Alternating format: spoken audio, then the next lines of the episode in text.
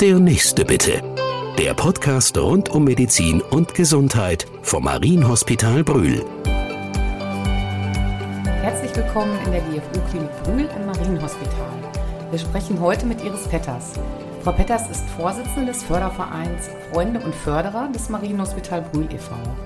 Ihre Sendung heute das Thema Tue Gutes und rede darüber. Was macht der Förderverein?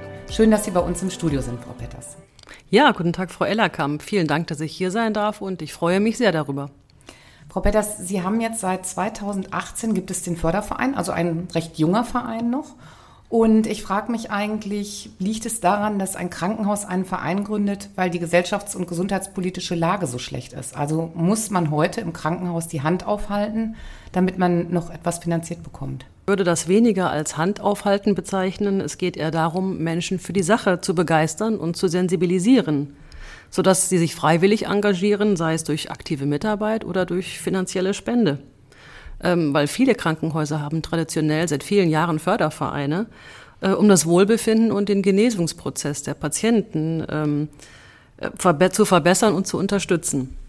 Denn nicht alles, was gut tut, wird über gesetzliche Leistungen finanziert. Das, ist das, das war auch das, was ich eigentlich ansprechen wollte, so ein bisschen mhm. dieses Dilemma, dass äh, natürlich über die Kassen Dinge finanziert werden, aber Sie sorgen oder kümmern sich ja sehr um das Wohlbefinden Ihrer Patienten, indem Sie den Förderverein dann zur Unterstützung hinzuziehen. Können Sie vielleicht so ein paar Beispiele nennen? Was sind so Aktivitäten und Projekte? Was tun Sie für die Patienten und Patientinnen?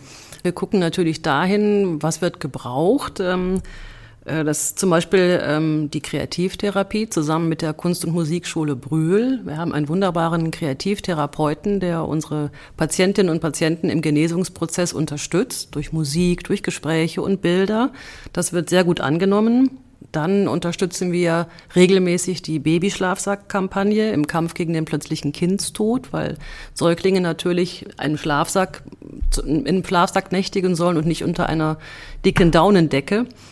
Ähm, des Weiteren ähm, natürlich ähm, auch ähm, therapeutische Instrumente wie ein Mobilisationsstuhl für ähm, langzeitbeatmete Menschen, denen wir da die wir da sehr mit unterstützen können. Und das entlastet auch gleichzeitig unsere Kolleginnen und Kollegen in der Ärzteschaft und der Pflege.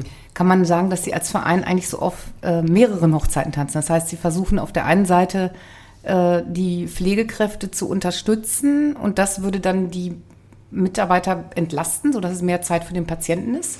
Das ist genau richtig, Frau Ellerkamp, weil je mehr Zeit und Zuwendung der Patient von der Pflege erfährt, umso, umso mehr steigert das den Genesungsprozess. Natürlich neben der medizinischen Hightech-Versorgung, die da nicht zu kurz kommen darf. Sie haben eben, das fand ich auch nochmal ganz interessant, die Babyschlafsack-Kampagne. Über die Kreativtherapie wissen wir ein bisschen was, weil wir haben den Herrn Thiemann von der Kunst- und Musikschule hier als Gast auch gehabt. Es gibt einen eigenen Podcast zu dem Thema der Kreativtherapie. Also für alle Zuhörer, die sich da noch mal reinhören wollen, finden Sie diesen Podcast in der Mediathek. Ähm, kommen wir noch mal so zu dem Punkt Babyschlafsäcke. Da bin ich ein bisschen hängen geblieben. Können Sie da was zu sagen? Was sind das für Schlafsäcke? Das sind ähm, Schlafsäcke für unsere Neugeborenen. Immerhin bis zu 700 Neugeborene im Jahr kommen in der GFO-Klinik Brühl zur Welt. Und jeder dieser Neugeborenen erhält als kleines Präsent äh, von unserem Krankenhaus einen bestickten Schlafsack. Dort steht das Emblem der GFO-Klinik Brühl drauf, so als kleine Erinnerung, hier bin ich geboren worden. Und natürlich hat das auch diesen medizinischen Zweck, dass halt das Baby sicher in diesem Schlafsack verwahrt einschläft. Und das reduziert äh, nachweislich ja ähm, die Anzahl der Kinder, die leider immer noch den plötzlichen Kindstod erleiden. Das sind dann so typische Projekte, die Sie unterstützen, die also von den Kassen nicht finanziert werden. Also Eltern haben ja kein Anrecht auf diesen das Kinderschlafsack für ihr Neugeborenes. Das genau. heißt, da sind Sie, machen Sie sich stark.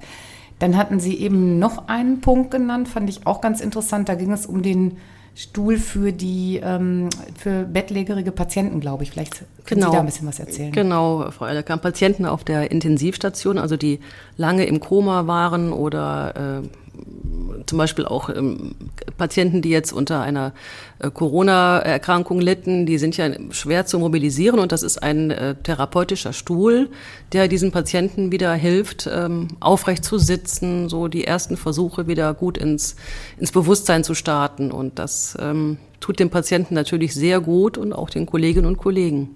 Das ist natürlich Anschaffungen, nehme ich mal an. Sie hatten eben auch nochmal von einer neuen Reanimationspuppe gesprochen. Das sind ja schon Anschaffungen, die auch wirklich in die, denke ich mal, weit Tausender Bereiche gehen. Das ist richtig, ja. Also die zuletzt größte Anschaffung, die wir getätigt haben, ist diese Reanimationspuppe, eine Art Trainer, die Krankheiten simuliert, an der unsere ärztlichen und pflegerischen Kollegen die Notfallsituation am Patienten ähm, üben können. Und das hilft natürlich, wenn man tatsächlich vor einem Notfallpatienten steht, das erleichtert und gibt einem Sicherheit als ähm, ja, als Mitarbeiter. Und das tut natürlich auch dem Patienten gut und hilft. Sind denn Reanimationspuppen nicht eigentlich gesetzlich Pflicht? Also, dass, dass ein Krankenhaus das vorhalten muss? Naja, also wir haben natürlich eine Reanimationspuppe schon gehabt, aber dieses Gerät, was wir jetzt angeschafft haben, ist also wirklich Hightech-Medizin. Also die Krankheiten, die vielen Krankheiten, die diese Puppe simuliert, ähm, gab es in, dem, in der vorherigen Puppe natürlich nicht. Von daher, äh, und die stand, also da sowas über eine Investition ähm, zu bezahlen vom Krankenhaus über die Kassen ist natürlich sehr hochpreisig. Äh, in Ihrem Verein, wie entscheiden Sie das dann? Werden Projekte bei Ihnen eingereicht? Gibt es Vorschläge von Patienten, Mitarbeitern oder überlegen Sie selber? Sie haben ja den engen Draht und den Kontakt auch zu den, zu den Mitarbeitern hier vor Ort. Das ist richtig. Also es werden zum Teil, ähm, wir fragen immer wieder Kolleginnen und Kollegen ab, es werden Wünsche von alleine an uns herangetreten und so finden wir im Kontakt mit den Kolleginnen und Kollegen oder auch den Patienten immer äh, die beste Möglichkeit, äh, uns einzubringen, auch finanziell natürlich. Vielleicht, Frau Petters, um noch mal ein bisschen die Werbetrommel zu schlagen. Wir wissen alle, wie schwierig das ist, ähm, heute äh, Gelder locker zu machen. Krankenhäuser setzen auf Fundraising mittlerweile auch in Deutschland. Ähm, wir versuchen ja auch durch diesen Podcast nochmal Leute zu erreichen, zu sagen, hey, macht ihr mit? Das kommt wirklich dem Patienten zugute und äh, ob Kreativtherapie, ob ähm, Babyschlafsack-Kampagne sind ja wirklich da ganz rege. Ähm, warum sollen sich denn jetzt Leute konkret für ihren Verein stark machen und nicht für andere? Ja, das äh, freut mich, dass ich hier so einen kleinen Aufruf starten kann. Also ich sag mal, Krankheit kann uns alle, kann jeden treffen ähm, egal ob plötzlich und unerwartet oder ob es eine chronische, schwere, langwierige Krankheit ist. Ähm, und in Zeiten knapper Kassen im Gesundheitswesen sind ergänzende Angebote nicht refinanzierbar. Das ist Fakt. Auch deswegen möchten wir in unserem Verein das manchmal vielleicht unmöglich geglaubte möglich machen. Das war gut auf den Punkt gebracht. Also das ist im Grunde so das Thema, das habe ich auch nochmal überlegt, als wir uns verabredet haben zu diesem Podcast. Eigentlich ist das Thema Krankenhaus, jeder kennt ein Krankenhaus, jeder hatte schon mal Angehörige im Krankenhaus, was selber da, also man kann schon mit dem Thema was anfangen, weil ich glaube, mal in einen Verein zu gehen, hat immer was mit einer eigenen Betroffenheit zu tun. Wofür engagiere ich mich? Erleben Sie das auch so, dass sich vielleicht ähm, Patienten oder Angehörige, die vielleicht was sehr Positives trotz schwerer Erkrankung erlebt haben, dann engagieren und sich beteiligen am Förderverein? Das erleben wir in der Tat häufig. Entweder ein besonders freudiges Erlebnis, die Geburt oder eine langwierige Erkrankung eines Patienten, der dann wieder genesen ist, dem Kolleginnen und Kollegen ähm, besonders geholfen haben, wo auch die menschliche Wärme nicht gefehlt hat. Und das sind halt Familien und Patientinnen und Patienten, die immer wieder sagen, ja, das unterstützen wir, auch die ähm, weiteren Angebote des Vereins unterstützen wir, ob finanziell oder sie beteiligen sich persönlich als Mitglied. Also, liebe Zuhörerinnen und Zuhörer, wir schlagen jetzt nochmal die Werbetrommel für den Verein. Und alle wichtigen Informationen können Sie auch der Homepage entnehmen. Es gibt eine eigene Unterseite des Fördervereins www.marienhospital-brühl.de. Telefonisch können Sie Iris Petters jederzeit erreichen unter 02232 74201. Wir bedanken uns ganz herzlich bei Ihnen, Frau Petters, und wünschen Ihnen natürlich noch ganz, ganz viele neue Mitglieder in Ihrem Verein.